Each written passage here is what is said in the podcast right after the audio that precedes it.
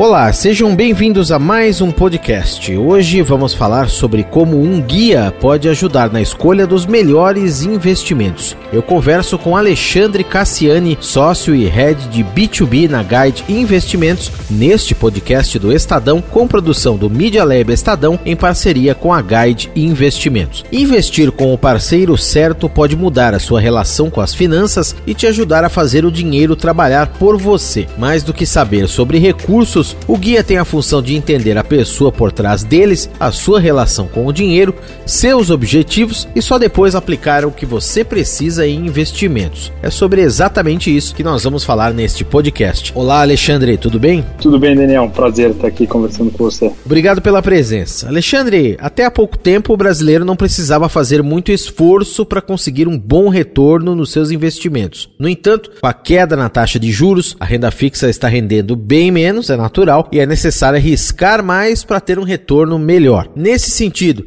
de que forma os guias podem contribuir na escolha dos melhores investimentos de acordo com as características de cada um, cada investimento e também cada investidor. Legal, Daniel. Bom, acho que esse ponto aqui, só pegando um pouquinho o gancho da, da pergunta, né? É de fato a gente vem vive hoje um cenário econômico no Brasil totalmente diferente do que a gente está acostumado, independente do brasileiro ser mais novo ou mais velho, esse cenário de juros é um patamar que a gente nunca viveu viveu antes, né? Então sempre fomos, fomos acostumados a, a, ter inflação alta, juros altos, aquela história é, de 1% ao mês, quanto rende essa essa aplicação, esse investimento é 1% ao mês, né? As pessoas não tinham uma necessidade ou não tinham um, um cuidado tão grande é, com relação aos investimentos, porque se rendia 1,1 1,0,98, 1% era muito marginal perto do, do toda essa diferença, né?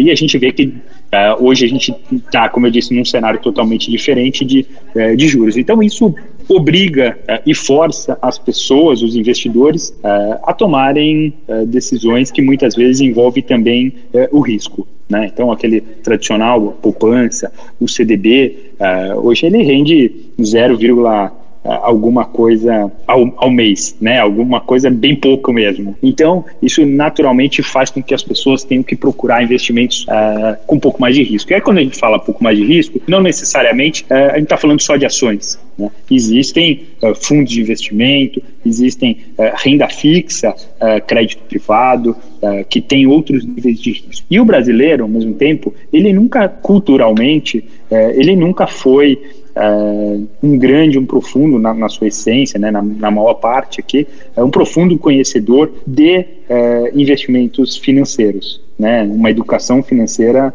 uh, nunca foi muito forte.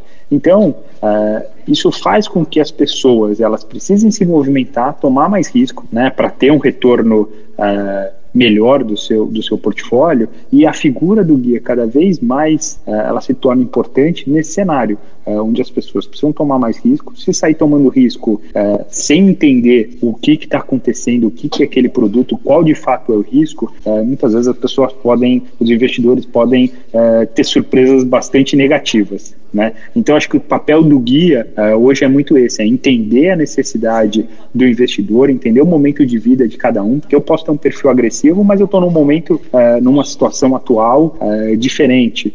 Né? Posso ter um perfil agressivo, mas eventualmente estou desempregado, por exemplo. Então, tudo, tudo isso tem que ser avaliado pela figura do, do guia é, no momento de fazer as sugestões, as alocações dos recursos. Então, acho que esse é o, é, essa é a grande importância hoje de se ter um guia, para as pessoas não terem surpresas negativas mais para frente. Muito bem, e o mercado está muito mais sofisticado. Hoje temos milhares de opções de produtos com uma variedade igualmente gigantesca de dicas sobre investimentos que podem trazer alto retorno. E tem em todo lugar, tem na internet, tem no YouTube. Como evitar cair em uma roubada diante desse cenário de de tantas oportunidades. Como não entrar numa furada, Alexandre? Quando a esmola é demais, tem o ditado popular, né? Quando a esmola é demais, o, o santo desconfia. Então, acho que isso é importante todo mundo ter ciência. Hoje a gente está falando de um juros uh, Selic, né? Que está analisando uh, boa parte dos investimentos, de um juro de 2% uh, ao ano. Tá? Por mais que se tenha uma tendência aí, uma expectativa de crescimento uh, para os próximos anos,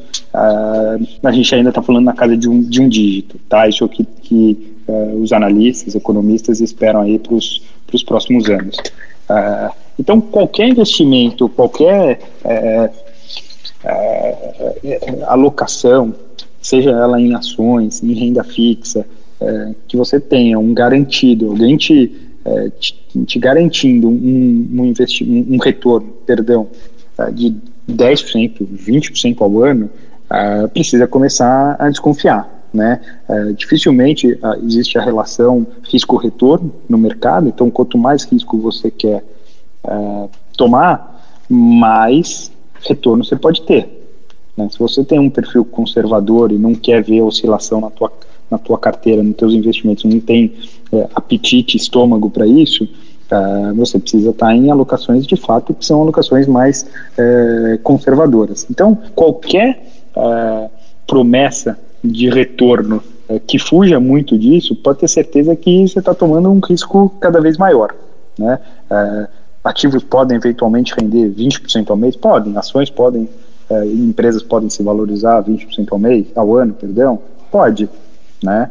Não estou dizendo que é impossível, mas isso obviamente trouxe um risco é, para o investidor. Uhum. Então, é, quando tem muita promessa de retorno, muita garantia de retorno, retornos altos, tem que sim que desconfiar. Tá? É, não existe é, retornos altos com baixo risco. Isso é importante que todo mundo tenha, é, tenha ciência. Tá? Então, tem que tomar muito cuidado. É, os profissionais é, entender quem são esses profissionais, o histórico profissional dele, as certificações, se eles são certificados, se eles são regulados é, seja pela CVM, seja pelo se for banco de banco, uh, tem que entender realmente se essa pessoa é uma pessoa séria, se é uma empresa uh, correta e não acreditar em retornos uh, altos num curto espaço de tempo e com baixo risco. Isso não existe. E neste sentido, Alexandre, quais os riscos de acompanhar sozinho o mercado e fazer os seus próprios investimentos? É muito mais difícil. Sem dúvida. Uh, acho que o guia está o tempo todo sendo uh, abastecido uh, de informações, participa de, de reuniões, participa de calls com economistas, com estrategistas, com um time de análise. Né? Uh, dentro da própria guide, a gente faz uma, uma curadoria de é, de bons produtos, a seleção daquilo que a gente entende que uh, faz sentido de ser, de ser uh, distribuído. Né? Então, quando o investidor ele toma uma decisão uh, de investir sozinho, ou ele tem que ter um conhecimento né, de investimento, com estudos, com certificação, realmente entender o que está acontecendo, que a gente vê que muitas vezes as pessoas acham que entendem dos investimentos e aí chega na hora do, do vamos ver e não, e não entende. Na hora da oscilação, é, na hora que tem um, uma volatilidade no mercado, acaba ficando, de certa forma, até apavorado né, com o que está acontecendo. Então, acho que quem investe sozinho tem que ter muita ciência ou precisa ter muito conhecimento. Se não tem muito conhecimento, está uh, correndo um risco grande, tá? Está correndo um risco grande de, de tomar uma, de ter uma surpresa. Uh, o que a gente percebe é que muitas vezes o investidor ele olha a rentabilidade passada para tomar a decisão de fazer a alocação, né? Então, uh, muitas vezes um, um, um posicionamento que, um exemplo aqui, né, um, um, portfólio, um fundo de investimento tinha em ações em 2019, pode ter sido super bem, e agora quem teve em. Uh, não quer dizer que quem quis, quis investir isso de 2020 ia ter a mesma performance, porque o mercado foi totalmente diferente e volátil. Então, uh, que a gente percebe que realmente as pessoas mu olham muito o retorno passado para tomar uma decisão daqui para frente. Né? E esquecem de olhar cenários macroeconômicos, situação do país, que é muito mais importante do que saber se aquele ativo teve uma performance boa ou ruim no passado. Tá certo. E um ponto importante a destacar é que, mesmo com a necessidade de arriscar mais para conseguir o melhor retorno, como estamos dizendo aqui, tem aquele velho conselho: não dá para colocar todos os ovos na mesma cesta. Queria que você falasse então um pouco mais a respeito da necessidade de diversificação e da importância de você montar uma reserva de emergência. Tá bom. É, vamos começar aqui com essa questão da reserva de emergência. Acho que é fundamental para todo mundo. Todas as pessoas precisam ter uma reserva. Normalmente normalmente em ativos uh, baixa, de baixa volatilidade e de alta liquidez. né, para de fato uma, uma emergência. Então, é, ficou eventualmente desempregado, é, teve algum problema de algum problema de saúde. Então, são recursos que você precisa ter uma liquidez Uh, esse dinheiro precisa entrar na sua conta rapidamente, sem muitos, uh, muitos sustos. Né? Se tiver um, um, ativo que tem muita volatilidade, que naquele dia que você precisa, pode não ser o melhor momento para vender e você vai ser obrigado porque você tem algum compromisso para. Tá? Então, é importante que todo mundo tenha uma reserva de, uh, de emergência, que cada um tem.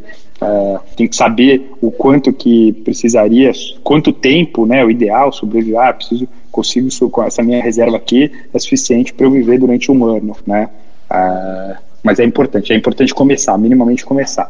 E com relação à diversificação, isso é, é importante, não ter todos os ovos numa, numa cesta só, acho que a gente vem de um ano uh, onde isso é muito claro, né, uma volatilidade muito grande, um, uma pandemia, acho que nunca, uh, nunca, tivemos, nunca ninguém pensou em uma situação dessa, né, Uh, então, quem tinha investimentos, por exemplo, só em bolsa, uh, passou momentos de aperto, né? Eh, no, primeiro, no primeiro semestre. Então, é importante realmente uh, diversificar, seja em fundos, uh, seja em ações, diversificar as ações que você tem, diferentes setores da economia, fundos de diferentes classes. Hoje em dia tem muitos fundos com investimento também no exterior, que você faz através do Brasil. Então, você consegue diversificar no setor da economia, no tipo de produto e até no, até no, no país onde esses investimentos são, são feitos. Tudo aqui forma muito simples, né, pela plataforma. E nós falamos sobre como um guia pode ajudar na escolha dos melhores investimentos e o papel dele em conhecer as necessidades do cliente. Agradeço ao Alexandre Cassiani, sócio e head de B2B na Guide Investimentos. Um abraço, Alexandre, muito obrigado, até a próxima. Obrigado, Daniel, um abraço a todos. E este foi mais um podcast do Estadão com produção do Media Lab Estadão e da Guide Investimentos. Podcast que tem a apresentação de Daniel Gonzalez e os trabalhos técnicos de Vitor Reis. Um abraço para você e até a próxima.